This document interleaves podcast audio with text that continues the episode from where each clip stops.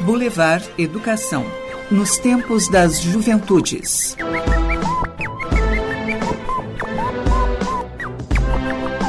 Olá!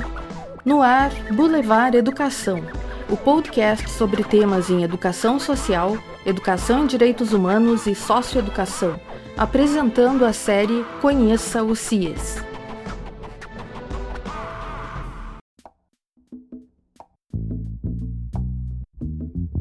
Começando hoje com o pensamento de Charles Taylor. Há certo modo de ser humano que é o meu modo. Sou convocado a viver deste modo, e não imitando o de outro alguém.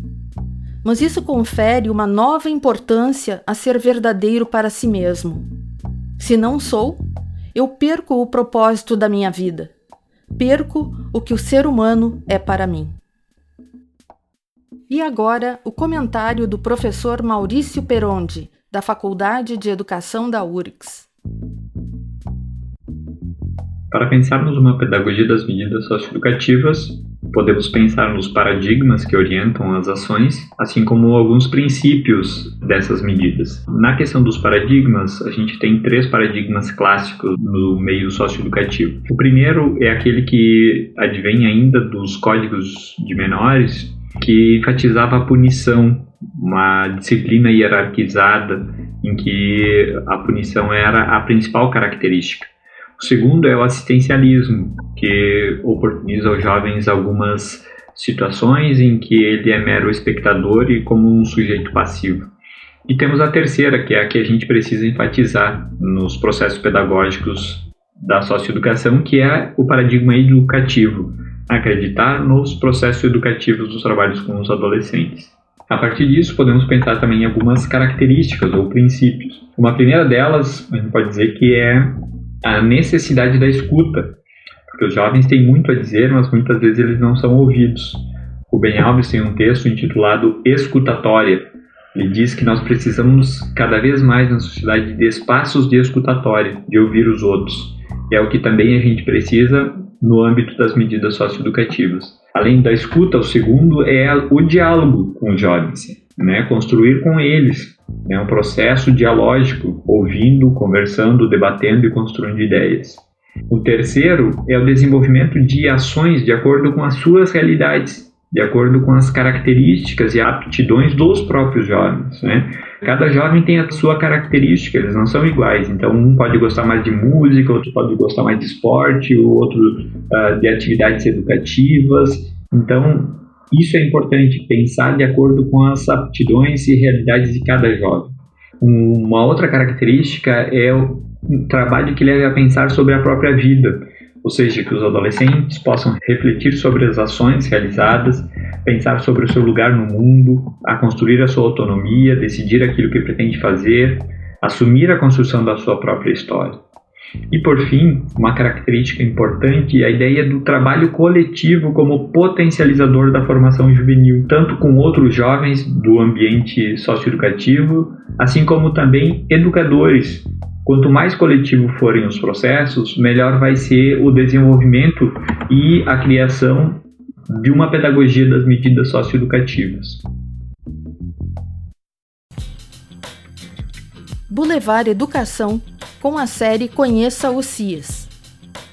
A professora Carmen Maria Craide, da Faculdade de Educação da URGS, é referência na área da educação em temas relacionados a adolescentes infratores e educação, políticas de educação, violência e educação. É professora aposentada da Universidade Federal do Rio Grande do Sul e pesquisadora colaboradora do CIES nós conversamos com a professora Carmen sobre a idealização do programa de prestação de serviço à comunidade da URGS e a importância de uma pedagogia das medidas socioeducativas. Olá, professora Carmen Craide. Olá. Seja muito bem-vinda ao Boulevard Educação. Obrigada. Hoje, nós que agradecemos em contar com a sua presença. Hoje, conversando dentro dessa série Conheça o CIAS, nós vamos uh, conversar um pouco sobre a sua atuação desde a idealização do PPSC e também sobre a questão da pedagogia das medidas socioeducativas. Então, professora Carmen Kraide, o PPSC, que já tem uma longa e consolidada história de mais de 20, quase 30 anos, se confunde com a própria história da professora Carmen como idealizadora desse programa. Eu gostaria que a senhora começasse falando para os nossos ouvintes sobre o que, que motivou a criação do Programa de Prestação de Serviços à Comunidade. De fato, o programa surge na URGS de um acordo da então reitora, professora Vrana Panizzi, com o juiz da infância e da juventude da época. Isso decorreu da aprovação do Estatuto da Criança e do Adolescente, que foi em 1990, que, por sua vez, foi consequência da Constituição de 88, que renovou toda a doutrina em relação à criança e adolescente. Só em 97 é que começam a ser aplicadas as medidas socioeducativas que foram regulamentadas e consolidadas no Estatuto da Criança e do Adolescente. À época não havia ainda em Porto Alegre a execução dessas medidas. Com esse acordo feito com o juizado, o juizado começou a enviar diretamente os adolescentes julgados que deviam cumprir a medida para cumprir na URGS, prestando serviços na URGS. E, então, nós começamos, digamos assim, do nada, do nada no sentido de que não havia experiência anterior, criando realmente os procedimentos. Eu fiquei coordenadora por solicitação da professora Mérium Bordar, que na época era diretora da Faculdade de Educação. Ela sabia que eu já tinha trabalhado na FEBEM do Rio Grande do Sul e que já tinha uma trajetória de trabalho com adolescentes, com crianças de rua. Então, ela me pediu para eu coordenar o programa. Na época, eu fiquei indecisa, uma porque não havia ainda procedimentos estabelecidos de como fazer, outra porque eu achava que não era suficiente colocar os meninos para trabalhar para cumprir uma medida, que era necessário um trabalho pedagógico. Então, de fato, eu não fui a idealizadora do programa, eu fui a idealizadora do trabalho pedagógico no programa. Aí eu, eu solicitei duas bolsistas, a Liana e a Fernanda, que, e começamos a desenvolver procedimentos que depois se consolidaram. Procedimento de acolhida dos adolescentes, como entrevista, procedimento de explicação para eles o que, que era a medida, como é que funcionava a universidade, que trabalho eles fariam, acompanhamento regular do trabalho, acompanhamento da família, encaminhamento para serviços, tudo isso foi sendo criado, encaminhamento para fazer documentos, encaminhamento para a saúde, para a escola. Tudo isso foi sendo construído ao longo do tempo. No começo, nós não tínhamos nenhuma sala para atendê-los. Nos primeiros meses, inclusive, as meninas atendiam os, os adolescentes no corredor ou numa sala conjunta na reitoria com outros programas. Aí nós conquistamos uma sala na FACED, uma segunda sala, computador, aos poucos fomos conquistando um espaço e consolidando procedimentos pedagógicos. E durante todos esses vinte e tantos anos, justamente a grande, eh, digamos assim, o grande empenho foi criar uma pedagogia de atendimento, fazer com que o atendimento fosse de fato pedagógico. E nós entendemos por pedagógico uma relação de construção humana o pedagógico não é simplesmente transmitir conhecimento, mas é partir de uma relação com um sujeito em desenvolvimento e, eh, nessa relação, buscar um desenvolvimento pessoal o mais pleno possível.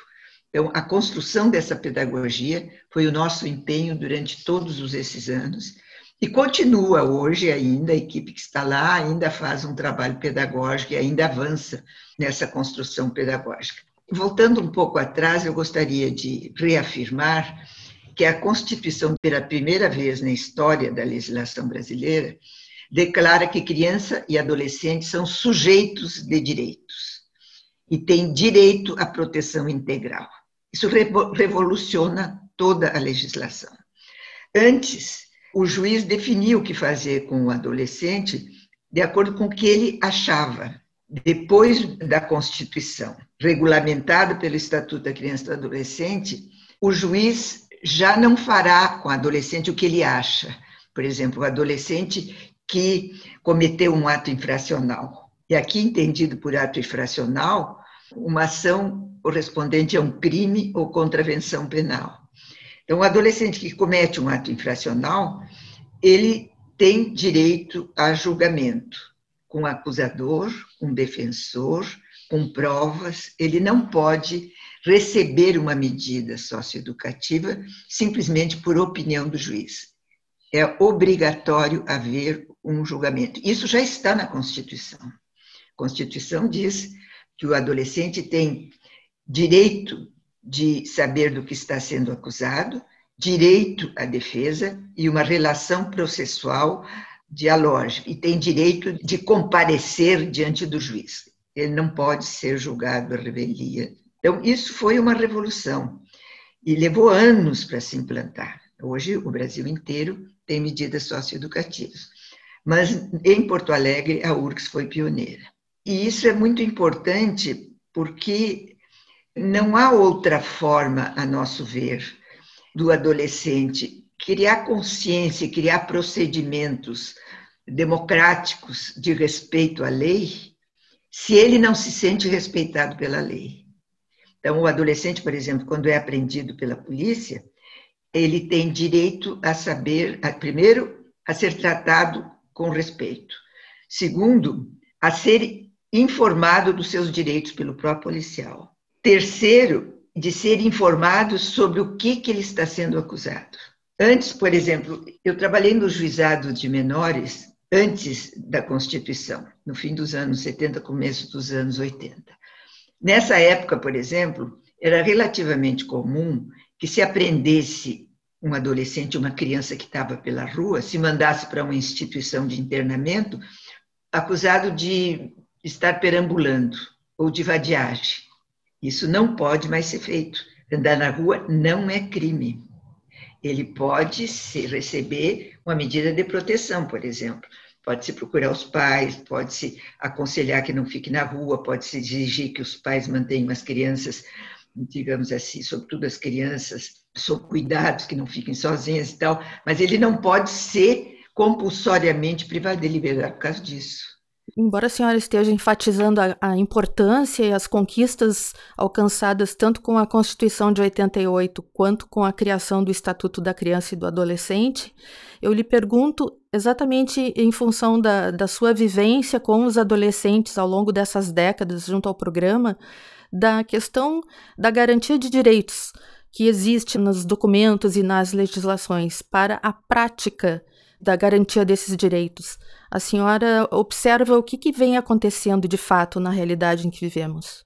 Bom, eu acho que a Constituição, o Estatuto da Criança e do Adolescente e a lei do SINASE, que regulamenta o atendimento, que é de 2012, significaram um avanço em todos os procedimentos.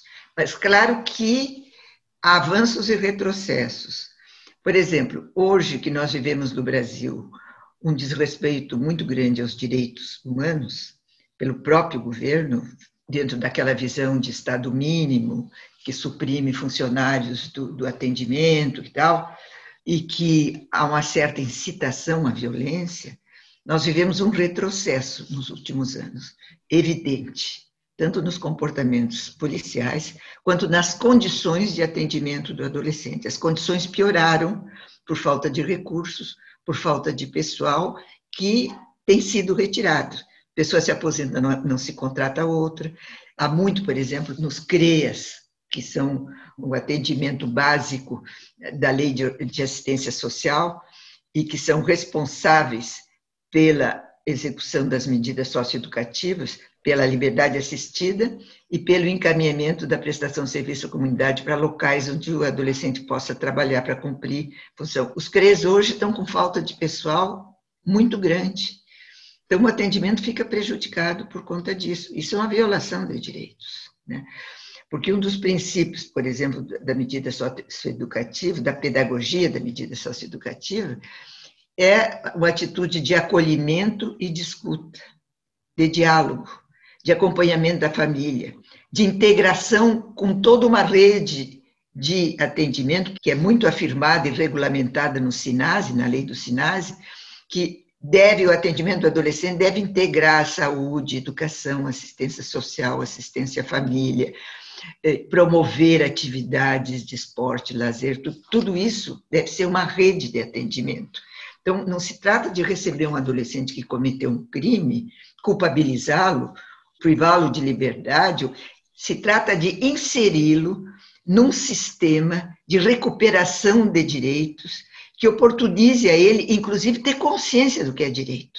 Então, nesse aspecto, eu gostaria agora que a senhora aprofundasse mais essa questão de alguns conceitos como, então, o que, que é a socioeducação, a medida socioeducativa e daí a importância desta construção de uma pedagogia de medidas socioeducativas.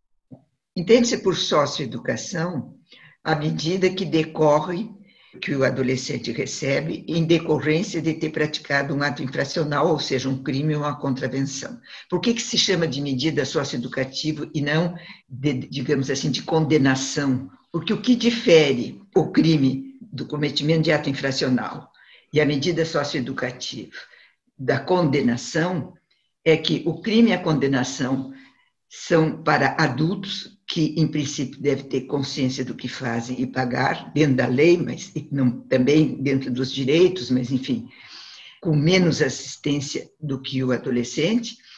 E o adolescente, porque a doutrina de proteção integral considera que o adolescente deve ser protegido integralmente em todas as dimensões, porque ele é um sujeito em desenvolvimento. O fato de ser um sujeito em desenvolvimento significa que ele tem direito ao cuidado, à proteção da família, da sociedade e do Estado. Então, ele não sofre uma condenação, ele sofre uma medida de restrição, de algum tipo de restrição. Se ele é preso, por exemplo, ele pode ser internado, é uma restrição de liberdade, inclusive, mas na perspectiva da educação e da recuperação de direitos. A própria internação, a internação, as, as medidas são privação de liberdade, ou seja, internação numa instituição que deve ser educativa, com privação de liberdade, semi-liberdade, que é uma variante né, da, da, privação de liberdade, ele pode sair, mas ele é obrigado a ficar na instituição. Liberdade assistida, que é um tipo de acompanhamento por um técnico especializado credenciado pelo juiz para orientá-lo durante, no mínimo, seis meses, mas pode ser mais. Prestação de serviço acompanhado pedagogicamente, por no máximo seis meses, que é uma medida menos gravosa. E tem também reparação de dano e advertência. Reparação de dano é mais material, né? E advertência é mais um, um protocolo né, de orientação que se esgota em si mesmo. Então, essas medidas todas a mais gravosa, evidentemente, é a privação de liberdade, que só pode ser aplicada quando há uma infração grave contra a pessoa. Então, não é qualquer infração. Ou por reiteradas infrações sem cumprimento de medida. Por exemplo, o menino cometeu um furto, que em princípio não é a razão para internação. Recebe uma medida de prestação de serviço à comunidade e não cumpre. Aí, novamente, recebe outra medida de liberdade assistida, que é mais gravosa, e não cumpre reiteradas vezes, aí ele pode ser internado, pode sofrer privação de liberdade por estabelecido tempo, não me lembro se é seis meses, 45 dias, mas ele pode ser privado de liberdade em função de não ter uh, cumprido a medida. Agora, a privação de liberdade não o priva de direitos, ele tem direito à escolarização, tem direito à formação para o trabalho, tem direito ao contato com a família, à recuperação dos laços familiares, tem direito, tem todos os direitos, só é privado da liberdade. E a, a, privação de liberdade, ela é uma medida muito mais difícil, não só porque ela se destina a casos mais graves, mas porque formar para a liberdade, privar de liberdade, é difícil, é desafiador mas não é impossível, há casos positivos. Inclusive, é muito melhor do que colocar um adolescente num presídio, como se fazia com frequência, que aí sim é muito grave. Né? Um adolescente num presídio, ele sofre todo tipo de violação, de integração com criminosos, que é uma forma que leva a uma formação no crime. Né? Então, em hipótese nenhuma, o adolescente deve estar num presídio. Então, essa privação de liberdade, que não deixa de ser um presídio para adolescentes, deve ter uma estrutura de funcionamento. Também hoje prejudicado pela falta de técnicos. Então, todos os programas sociais hoje, nós sabemos disso, da saúde e educação, assistência social e as medidas socioeducativas estão prejudicadas pela mentalidade dominante nos governos, infelizmente, tanto municipal, estadual como federal, de implantação do Estado mínimo. E a proposta de reforma administrativa é muito clara nisso, quer dizer, reduzir ao máximo os funcionários públicos como se eles fossem a razão do, dos problemas econômicos, o que é completamente falso. E aí, o que, que acontece? Sem técnicos, não há atendimento adequado. Então, essa é a maior crise que nós vivemos hoje, do ponto de vista das políticas sociais. Quer dizer, a política de Estado mínimo que está dominando as, as diferentes instâncias dos governos municipal, estadual e federal, que estão provocando uma catástrofe social e uma catástrofe de atendimento. Com certeza a meu ver, com um preço altíssimo, né? Porque a falta de atendimento vai aumentar os problemas sociais, vai aumentar os problemas de violência social, de crime tudo isso. É o que dizia já Darcy Ribeiro há muitos anos, né? Fecha-se escola-se, abre-se prisões. Como que se estivéssemos vivendo uma crise civilizatória, até porque, além dessa postura de governos autoritários, conservadores e reacionários, existe, muito infelizmente existe, uma parcela na própria sociedade que vê, por exemplo, as medidas como que devendo ser punitivas e não a importância da responsabilização do adolescente em conflito com a lei, que na verdade é o que acontece, como a senhora muito bem vem esclarecendo. Mas por que, que existe, eh, parece que também arraigada essa discriminação em relação ao adolescente que está em conflito com a lei? Eu acho que há, há vários níveis do problema. Do ponto de vista macro, nós vivemos no mundo, e particularmente no Brasil, uma crise civilizatória, uma transição de um momento histórico para outro. Não por causa da pandemia, a pandemia já é consequência disso. A pandemia já é consequência da destruição do meio ambiente, que é parte da, da crise civilizatória e é parte da crise do capital. Vivemos uma crise do capital, com uma hiperconcentração de renda, que provoca também uma hiperdistribuição de pobreza. Isso gera na sociedade um sentimento de insegurança, mais ou menos inconsciente, que favorece a implantação de governos autoritários. A população está insegura, ela quer o pai que mande nela, o pai que a proteja. Então, a crise da juventude ela é inseparável da crise eh, civilizatória que nós vivemos e do profascismo, das manifestações profascistas que a sociedade atual vive. E eh, a juventude é a maior vítima disso. Haja visto os índices de, de mortalidade por assassinato e de prática de atos nos jovens que são muito maiores do que entre os adultos, não é? Então isso é muito muito grave. E a educação e a socioeducação têm uma função fundamental disso. Infelizmente, tanto a educação como a socioeducação estão sendo cada vez mais privadas de recursos para a execução, tanto da educação como da socioeducação.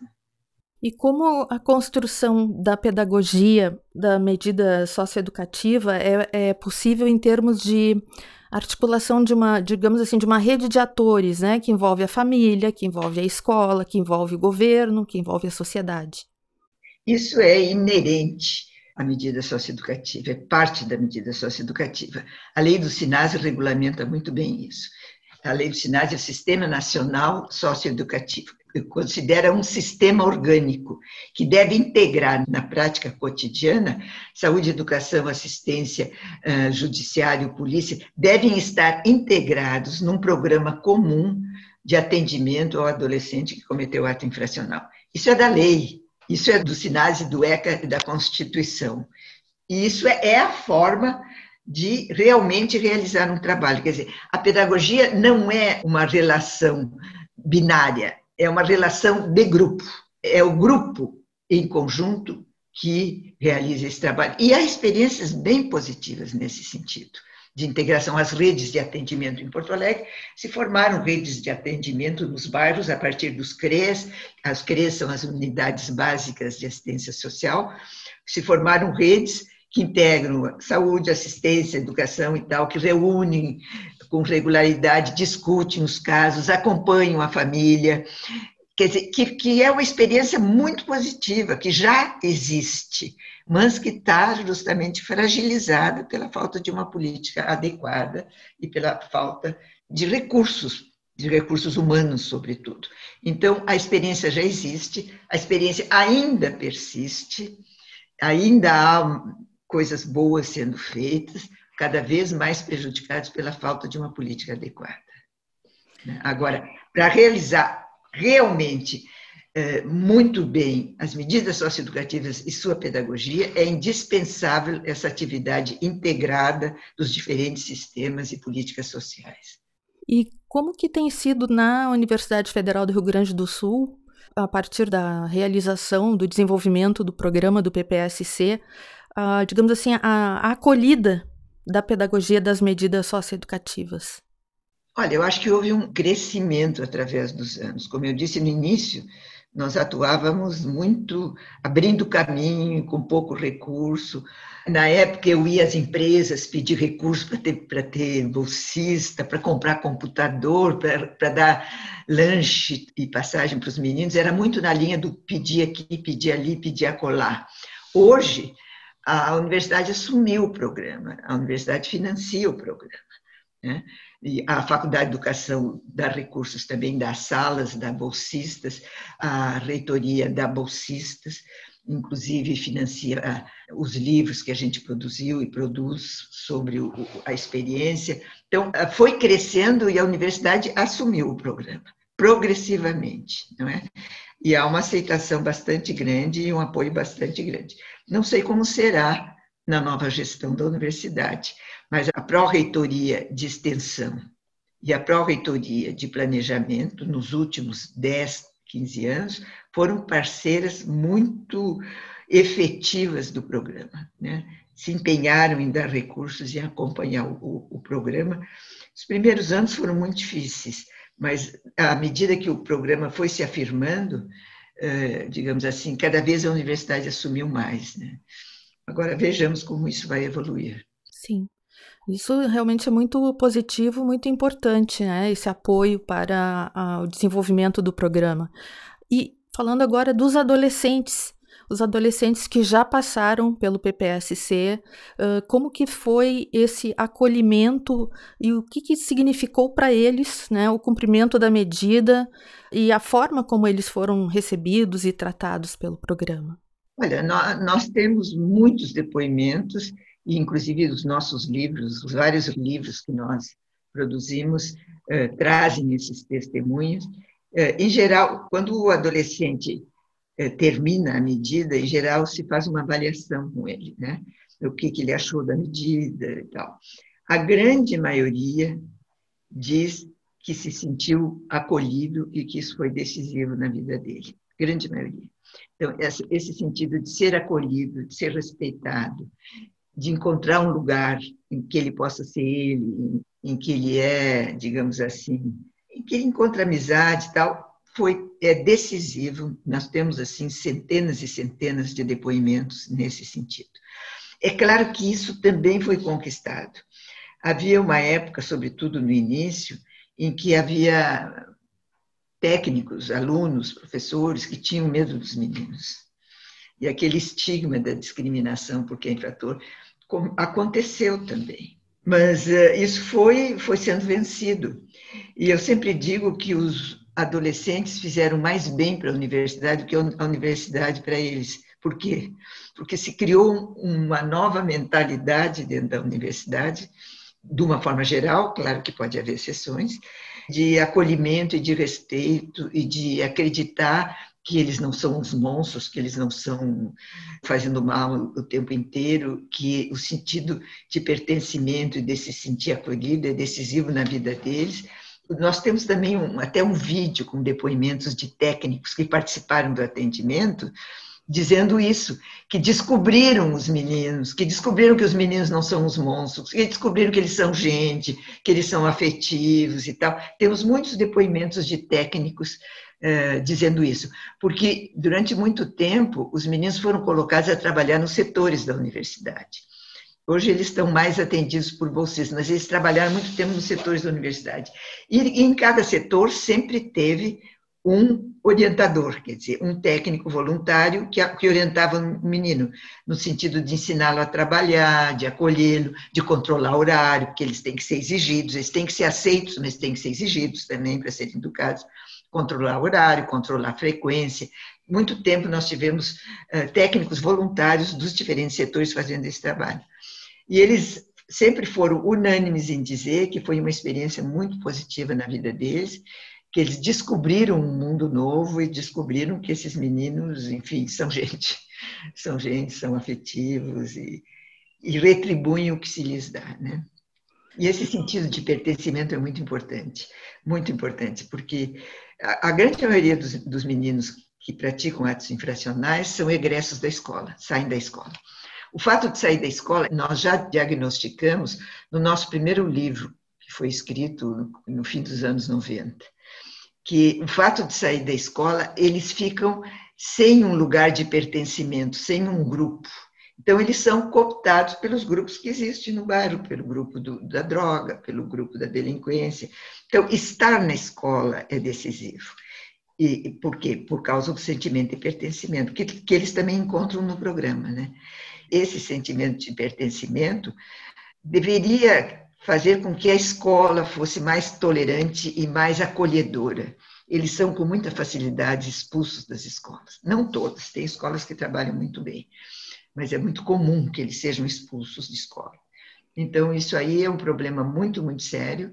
Então, na rede de atendimento, a escola tem um papel muito importante. Pois a senhora eh, destacou antes a questão do estigma, né, que muitas vezes realmente está presente e também deles serem vistos como monstros, né? Enfim, a forma discriminatória, mas é muito importante exatamente é, esse diagnóstico, né? Quer dizer, das causas. O que, que levou um adolescente ao cometimento de um ato infracional, né? De, primeiro de se ter essa compreensão da causa, até para poder realmente perceber como ajudar esse adolescente, né? Que não é por meio de uma punição, e sim por meio da educação. É, a, digamos assim, a medida socioeducativa, ela não deixa de ter uma dimensão punitiva também. Mas a punição, se bem aplicada, é pedagógica. Se um filho teu, eh, sei lá, faz qualquer coisa que não deve fazer, você pode botar de castigo sentadinho.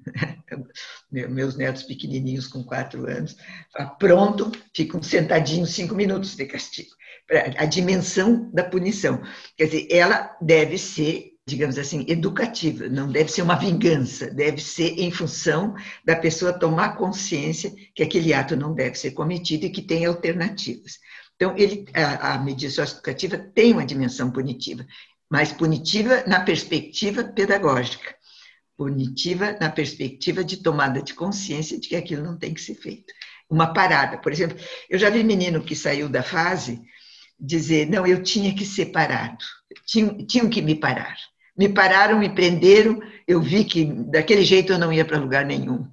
E daí, claro, isso tudo com um acompanhamento pedagógico. Então, a punição em si não é o mal, o problema é a forma como a punição é aplicada. Sim, é, não é a vingança, e sim a justiça que deve ser feita, e é, com isso a responsabilização pelo ato. Exatamente. E que a liberdade também envolve responsabilidade e limite. Exatamente, exatamente isso. Isso é pedagogia. Isso também é pedagogia. Né?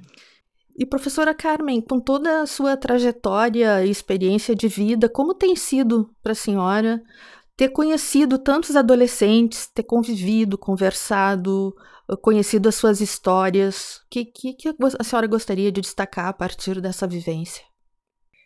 Olha, foi sempre muito rico, né? Como todo mundo que trabalha em educação, a educação é, tem mão dupla, né? Você, quando educa, também é educado, né? Então, é a descoberta de um mundo, é a descoberta de possibilidades, a descoberta que, as, que todas as pessoas têm possibilidades, a descoberta que a grande maioria dos adolescentes pode muito bem ter um acompanhamento positivo e que os poucos que existem os que não têm jeito, que realmente optaram por ser criminosos, que esses mesmo têm direito a respeito, né? E, tem, e esses mesmo retribuem com amizade e gratidão quando são acolhidos, né? E que esses são realmente um número pequeno, ainda que existam. E eles, digamos assim, testam a nossa emoção, a nossa esperança, quando a gente se depara com um adolescente que realmente não tem volta. Né? Agora, o que, que aconteceu na sua vida para ele chegar a isso? Né? Normalmente é uma vida cheia de tragédias, de frustrações, de, de muita violência, sofreu muita violência e tal. Então, isso pode ocorrer, mas na maioria dos casos, na grande maioria dos casos, é muito gratificante esse trabalho. Eu acho que a gente sai, digamos assim, enriquecida dele. E falando agora para os, adolescentes, os jovens, de um modo geral, né, em tempos de pandemia, tempos difíceis, difíceis em vários sentidos que vivemos, a senhora falou um pouquinho antes sobre a palavra esperança. É, como que a gente pode manter acesa essa chama, apesar de todas as dificuldades desses tempos? Eu acho que é o esperançar, não é a própria esperança, não, simplesmente a esperança. É o esperançar na perspectiva do Paulo Freire que, que Paulo Freire falava, esperançar? Esperançar é ter esperança, mas agir para que essa esperança se efetive. Não é? Então, não é uma esperança passiva, é uma esperança ativa. É uma esperança de quem busca traçar novos caminhos. Eu acho que isso é muito importante que os jovens não abram mão da esperança, né? do esperançar, porque sempre é possível traçar um caminho novo. Né?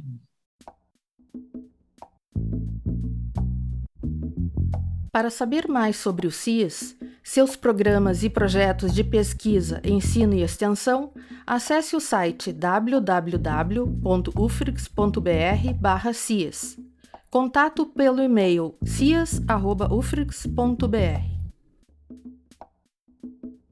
O Levar Educação é uma realização do CIES, Centro Interdisciplinar de Educação Social e Socioeducação da Faculdade de Educação da URGS, em parceria com o NAPEAD, SEAD URGS. Edição de Leonel Jaques. Apresentação e direção de produção de Giancarla Brunetto. Uma boa continuação de semana e até o próximo episódio.